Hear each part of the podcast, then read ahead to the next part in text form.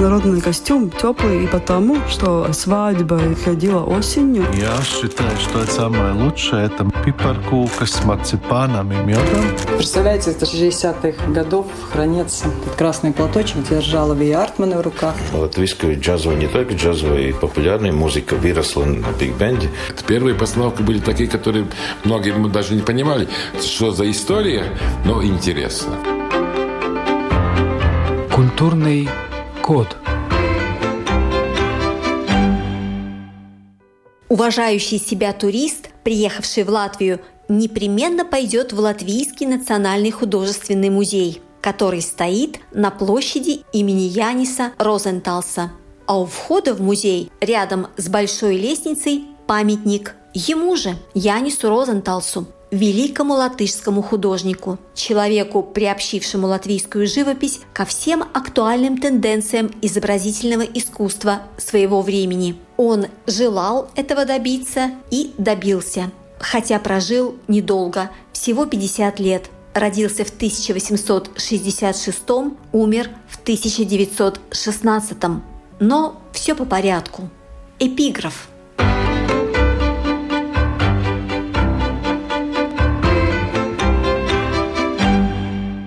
Вероятно, яркая личность Розенталса позволила бы ему покорить любой культурный центр мира, но он избрал путь пахаря, сеятеля и жнеца в жизни своего народа. Это слова финской писательницы Майлы Тальвио. А вот что писал о Янисе Розенталсе выдающийся латышский художник Роман Сута. Своим умением восторгаться и вызывать восторг Розенталс первым пробудил в латышском народе интерес к изобразительному искусству. В этом смысле он был первой любовью латышского народа, которая не забудется во веки вечные.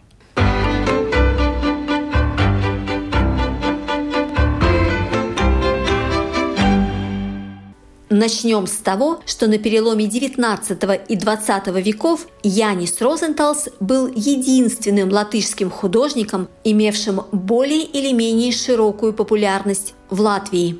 Слово искусствоведу Эдварде Шмидте – на смене 19-20 веков латыши уже довольно много перебралось их в Ригу, но все-таки основная масса народа была крестьянами. И для латышского крестьянина в период с 1896 года с этнографической выставки и по 14-15 год, по началу Первой мировой войны, Розенталс был практически первым единственным художником, в творчестве которого очень значительное место занимала как раз жизнь латышского крестьянина, Кроме того, он был наиболее, ну и популярным и известным, поскольку он сотрудничал с латышским обществом. Его работы присутствовали на этой этнографической выставке 96 года. Это первая выставка, где несколько десятков тысяч латышских крестьян приехали из своих хозяйств в Ригу увидели эту выставку и, собственно, первый раз в жизни встретились с настоящим изобразительным искусством. И потом Розенталс в Риге, он участвует на выставках, но это только отчасти знакомит народ с этим художником. Он очень много работает для периодики для журналов, он делает иллюстрации для книг, он делает мозаичное украшение на стене Рижского латышского общества. Он делает декорации на ряд театральных постановок. Так что он, он картины для храмов делает. Это тоже значительно. Притом его картина для Рижской церкви Новая Гертруденская значительна тем, что в латышском искусстве она начинает ту традицию, когда библейские сюжеты решаются как бы среди латышской природы и среди представителей латышского народа. Приближенность к жизни. Да, приближенность как раз к местной жизни. И кроме того, Ну, это такое мое предположение. Конечно, музейной экспозиции уже десятилетиями одно из центральных мест занимает это Розенталовская дипломная работа. После богослужения Да, после, после богослужения. Службы. И у меня был такой интереснейший опыт – в 90-е годы были очень актуальны все эти про человеческую энергетику, про энергетику, которая, ну, во все прочее, прочее. И в Ригу приехал один крупный специалист по этому вопросу. Он приехал из Санкт-Петербурга, и вот мы с ним идем по нашей экспозиции. Он первый раз, ну я просто должна сопроводить его как дежурный музея. Он останавливается у картины Розенталса – видно, такой удивленный, и говорит, ой, как интересно, энергетика, которая идет из этой картины, влияет на, ну, скажем, на третью чакру. Я в этом ничего не соображаю. Я у меня спрашиваю, ну и что? А он говорит, знаете, когда происходит этот процесс, то человек выправляет спину, приподнимает плечи, и я не могу эту встречу забыть, потому что я думаю, что не исключена возможность, что как раз это чувство при восприятии этой картины тоже каким-то образом влияет на диалог Розенталса и со сегодняшним зрителем.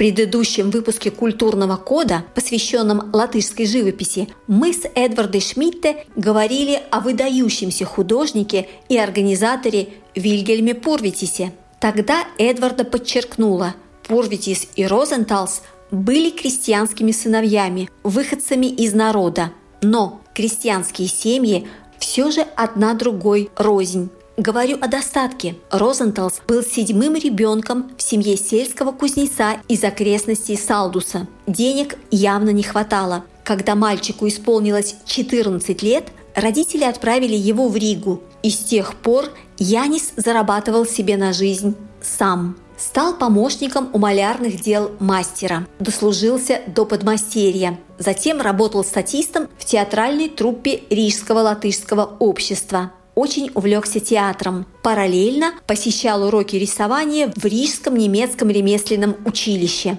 В 1888 году получил серебряную медаль за свой рисунок, отправленный в Санкт-Петербург на смотр школьных работ, и поехал учиться в город на Неве, в художественное училище при Императорской академии художеств. Ну что тут скажешь? Потрясающая целеустремленность. Крестьянский сын, он ведь стал не только художником, но и теоретиком искусства, писал критические статьи.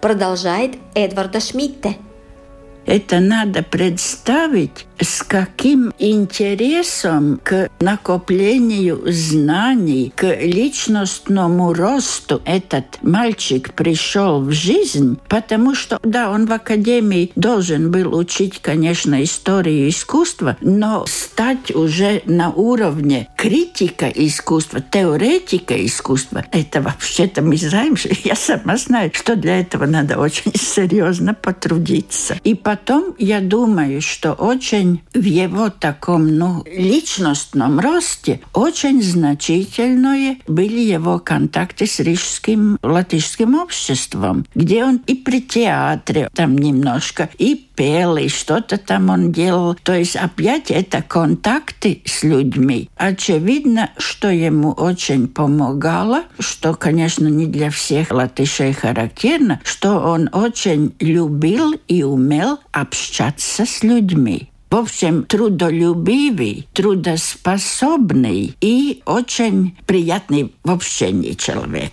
И да. талантливый, конечно. Розенталь очень разноплановый. Да. Начинал с реализма, потом и символизм, и мистицизм, и прикладное искусство. И, как эксперты считают, он европейские тенденции живописи перенес на латвийскую почву. Конечно, он конечно. Да. Дал толчок в этом плане. Да. Что меня еще заинтересовало, он учился в Петербурге. После обучения были путешествия по Европе. После этого он все-таки вернулся в родной Салдус. Не, не, это не так быстро.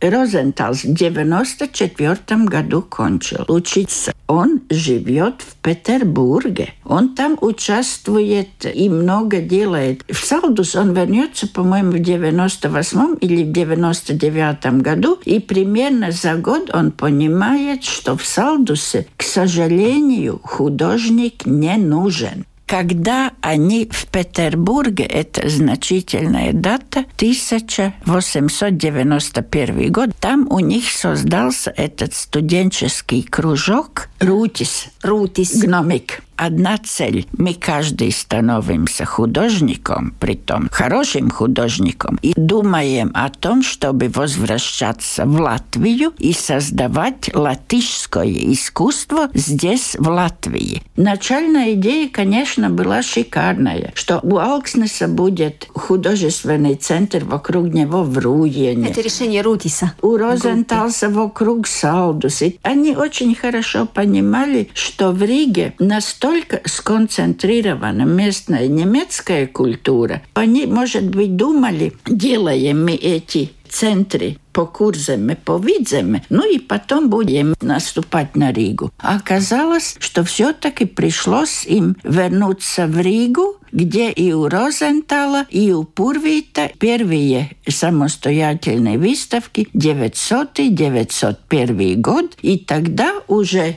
до Первой мировой войны действительно с очень большими усилиями. Но Центр латышской культуры, в том числе при помощи Розенталса, постепенно из Петербурга передвигается в Ригу. Культурный код.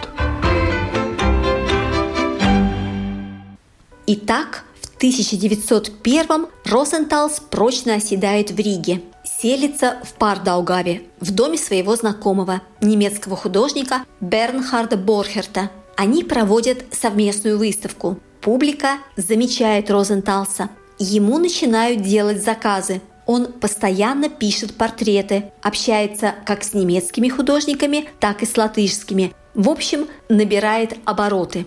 И тут появляется Элли, молодая финская певица Элли Форсел – Розенталс увидел ее 3 ноября 1902 года на званом вечере, устроенном в честь сестер Форсел, приехавших с концертами в Ригу. Влюбился мгновенно. «Ну как, понравилась певица?» – спросил приятель, пришедший на концерт вместе с ним.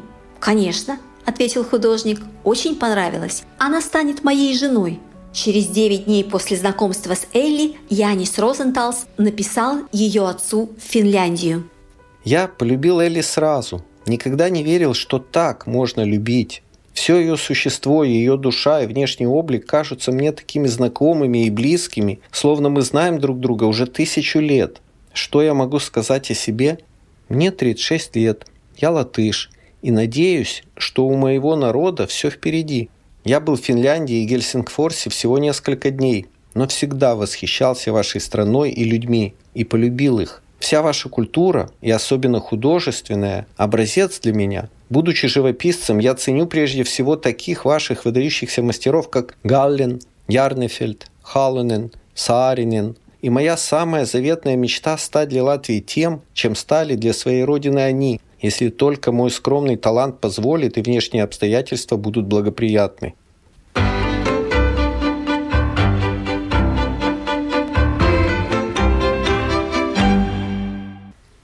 На концерте он ее только увидел. Розентал же помчался там и розы купил, и с розами пришел. И Элли сказал, ой, как интересно, и Розентал с розами. И у них тут случилась такая вспыхнувшая любовь, я думаю, потому что она родила первую дочку, ну, как бы довольно быстро после этого знакомства. И Элли, она же приехала в Ригу. У них сестрой был концерт с целью собрать деньги, чтобы Элли могла поехать в Америку и продолжать учебу вокальную. У нее был красивый голос из группы альтов. Такой голос, который очаровал Розентала с самого начала. При том, что в этих ранних фотографиях мы видим, что девушка была, как бы сказать, с такими приятными формами. Тоже для художника очень важно. И Элли, влюбившись в Розентала, отказалась от своей карьеры и решила и действительно отдала всю свою жизнь Розенталу и детям. Конечно, она выступала на благотворительных концертах в Риге, это известно, но это все-таки не то, и жизнь, как я понимаю, у них была местами очень хорошая и местами, наверное, не так уж очень. Потому что успех Розентала у дам и латышских, и не латышских был очень большой. Это мы точно знаем. И, наверное, Элли приходилось и ревновать интересная ситуация. Отец с семьей в Финляндии, притом отец Элли состоятельный, и если у нее семейная жизнь с Розенталсом не заладилась, она забрала детей со всеми детьми в Финляндию и они с Розенталом тогда очень активно переписывались. И письма Розентала сохранились, они изданы на латышском языке, а письма Элли по ее просьбе после ее смерти были сожжены. Но, скажем, по-моему, это в седьмом году Элли очередной раз у отца с детьми, и Розенталс пишет Элли такое довольно нервное письмо. Он пишет, что он как-то видит, что Элли превратилась только в мать своих детей, на Розентала внимания не обращает, что он начинает подумывать, то ли жить раздельно, то ли разводиться. Говорит, конечно, я буду обеспечивать, но, ну, не знаю, что Элли ответила, большого разрыва там не получилось, но я думаю, что эта семья, там такие затруднительные моменты могли случиться периодично. Так что и для Розентала, по-моему, в его творчестве женский образ очень значительный, но отношения между мужчиной и женщиной, не только между Розенталом и его супругой, но отношения между мужчиной и женщиной, это для Розентала очень интересная тема и очень и очень сложная Тут надо сказать, забегая вперед, что весной 1916 года, когда, устраивая выставку латышских художников в Москве, Розенталс простудился, заболел и попал в больницу в тяжелом состоянии, Элли немедленно помчалась к нему в Россию. Годом раньше, из-за событий Первой мировой войны, семья покинула Ригу. Все переехали в Финляндию, поселились в Кулосааре, на островке Бранде. Вот оттуда Элли и бросилась в неведомую Москву, не зная ни слова по-русски. На немецком говорить боялась. Взяла несколько листков с фразами, написанными по-русски, и нашла таки мужа. Забрала в Финляндию. Это про любовь, несомненно, про большую настоящую любовь, которая никогда не бывает простой. Но все это случится позже, еще должно пройти время.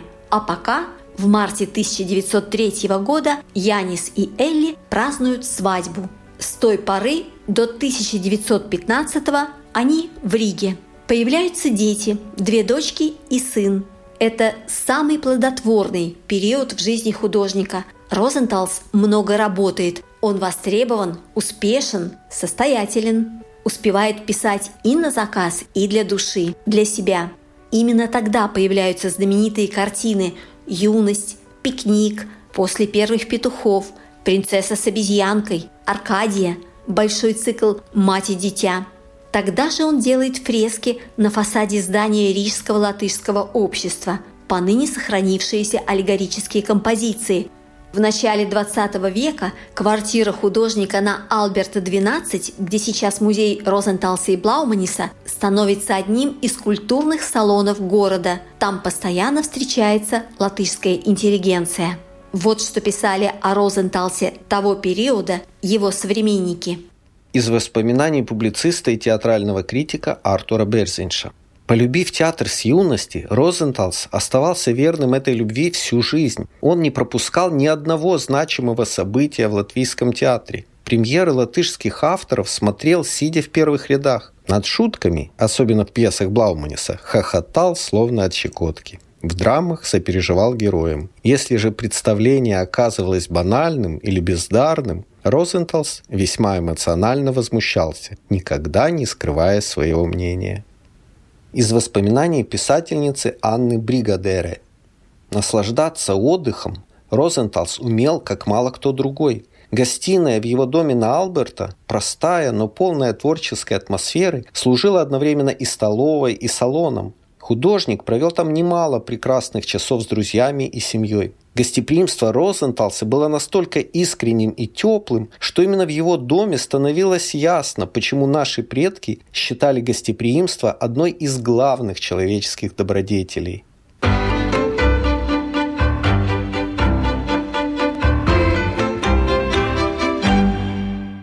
Очень важный момент. Элли Форсел происходила из интеллигентной финской семьи – Вместе с ней в жизнь Розенталса вошло искусство Финляндии. Например, с ныне признанными классиками финской живописи Акселе Гален Каллелой и Пеккой Халанином он был знаком лично. В их творчестве ощутимо взаимопроникновение.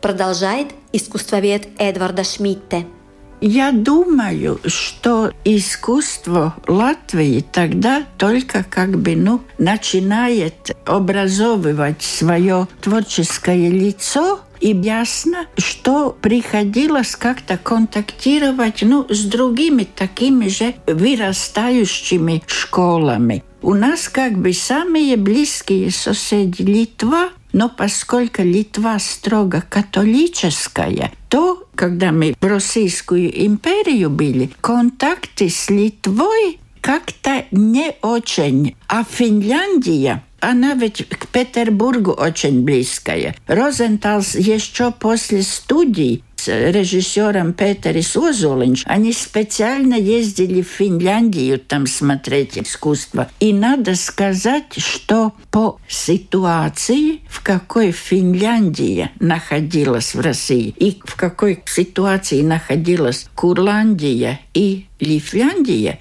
Финляндия была на несколько шагов вперед. У них это национальное развитие и национальная живописная школа – это на 20 на 30 лет вперед нашего. И когда Розенталс это понял, они увидели этот опыт и это было бы, наверное, и без Розентала, потому что был Калевал, потом в Эстонии Калеви поэг, и у нас Places. Но благодаря этим личным контактам Розентала, да. это, конечно, для нашего изобразительного искусства усиливалось. Культурный код. Надо заметить, что Яниса Розенталса впечатляло и вдохновляло не только финское искусство. Например, он очень интересовался творчеством швейцарского живописца Арнольда Бöклина – и американского портретиста Джеймса Уистлера. Даже написал о них исследовательские работы. Можно не сомневаться, и сам Янис Розенталс был примером для многих последователей, учеников. Как выяснилось после смерти художника, он успел получить весьма широкую известность в Финляндии. На похороны в Гельсингфорс приехало много людей, а вскоре в главном художественном музее страны Атенеум была организована выставка работ Яниса Розенталса.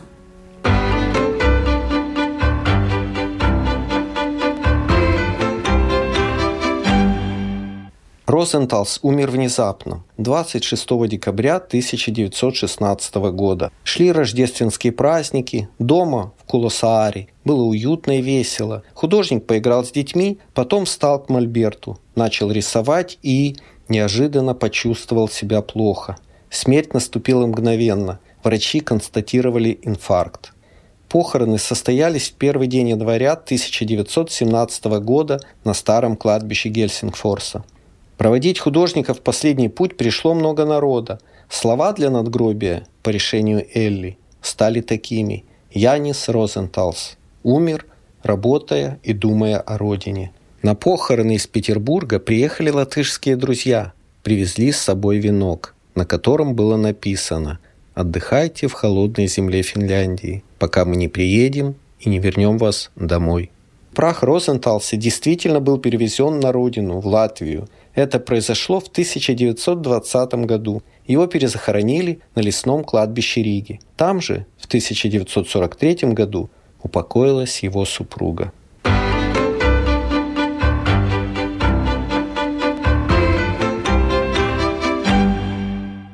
Умер очень рано, в 50 лет, от сердечного приступа во время работы. Там была очень сложная ситуация. В Финляндии климат, конечно, более холодный. Где-то в начале 16 года, по-моему, у него было не совсем хорошо вылеченное воспаление легких. Так что тут комплекс. Жалко, конечно, что я могу представить, как много он мог бы сделать для Латвии, для латышского искусства после Первой мировой войны. Это так, так обидно. В двадцатом году его прах перевезли сюда, А, когда да, супруга да. переехала с Да, детьми. да. Я думаю, что для нее было абсолютно ясно, когда Латвия оформилась самостоятельным государством, что она вернется в Латвию, чтобы... Это она где-то высказала, что она уверена, что дети Розентала должны вырасти латышами и в Латвии. Так что это было решено, и это тут уже комплекс мероприятий, и перезахоронение, и переезд семьи со всем этим огромным количеством картин, которые они привезли обратно в Ригу. Потом здесь в Риге она устроила этот художественный салон Яна Розентала. Там были и художественные выставки, Для латышей в первую очередь Розенталь – это кто? Это портретист, художник бытового плана? Просто художник. Для большинства людей это постоянная экспозиция Розентала в художественном музее. То есть и дипломная работа, и портреты, среди них портреты супруги, и вариации на тему Ева с яблоком и змеем. Это тоже и Аркадия, и принцесса с мартышкой, и виды, и, конечно, картина, где девушка и парень вечером возвращаются от Сенакоса. Картина, по-моему, 1903 года, которая в пятом году была куплена музеем. Первая картина латышского художника, купленная для Рижского городского художественного музея. И, по-моему, это прекрасная картина в нашей истории искусства. Первая, где латышский крестьянин показан не просто в каких-то повседневных действиях или в своих сельских трудах, но как человек, имеющий духовную и эмоциональную жизнь, поскольку там же такие намеки на очень тонкие чувства. Я думаю, что никто из латышей не делит Розентала как-то по жанрам. Просто личность, многосторонняя личность. Памятник Розенталсу, о котором я упоминала в начале, появился у входа в наш Национальный художественный музей в 1936 году, к 70-летию Яниса Розенталса. А в 2016 к его 150-летию и место, где расположен музей, назвали площадью Розенталса. А еще в Риге есть художественная школа имени Розенталса, и в Салдусе имеется музей, помимо того, что в Риге, на Алберта. Знаете что? Пробегая мимо дома латышского общества, это в самом центре, напротив Верманского сада, поглядывайте вверх, на фрески. Можно даже остановиться. Почему бы нет? В центре композиции древние латышские боги Перканс, Потримпс и Пиклс олицетворяют силу природы. Слева мужчины и женщины радуются восходящему солнцу. Справа страждущие припадают к источнику мудрости. Это ежедневное приветствие художника Яниса Розенталса всем нам. Ну а от нас ему любовь, которая не забудется во веки вечные. На этом сегодня все. Вела передачу журналист Рита Болотская. Встретимся через неделю. Культурный код.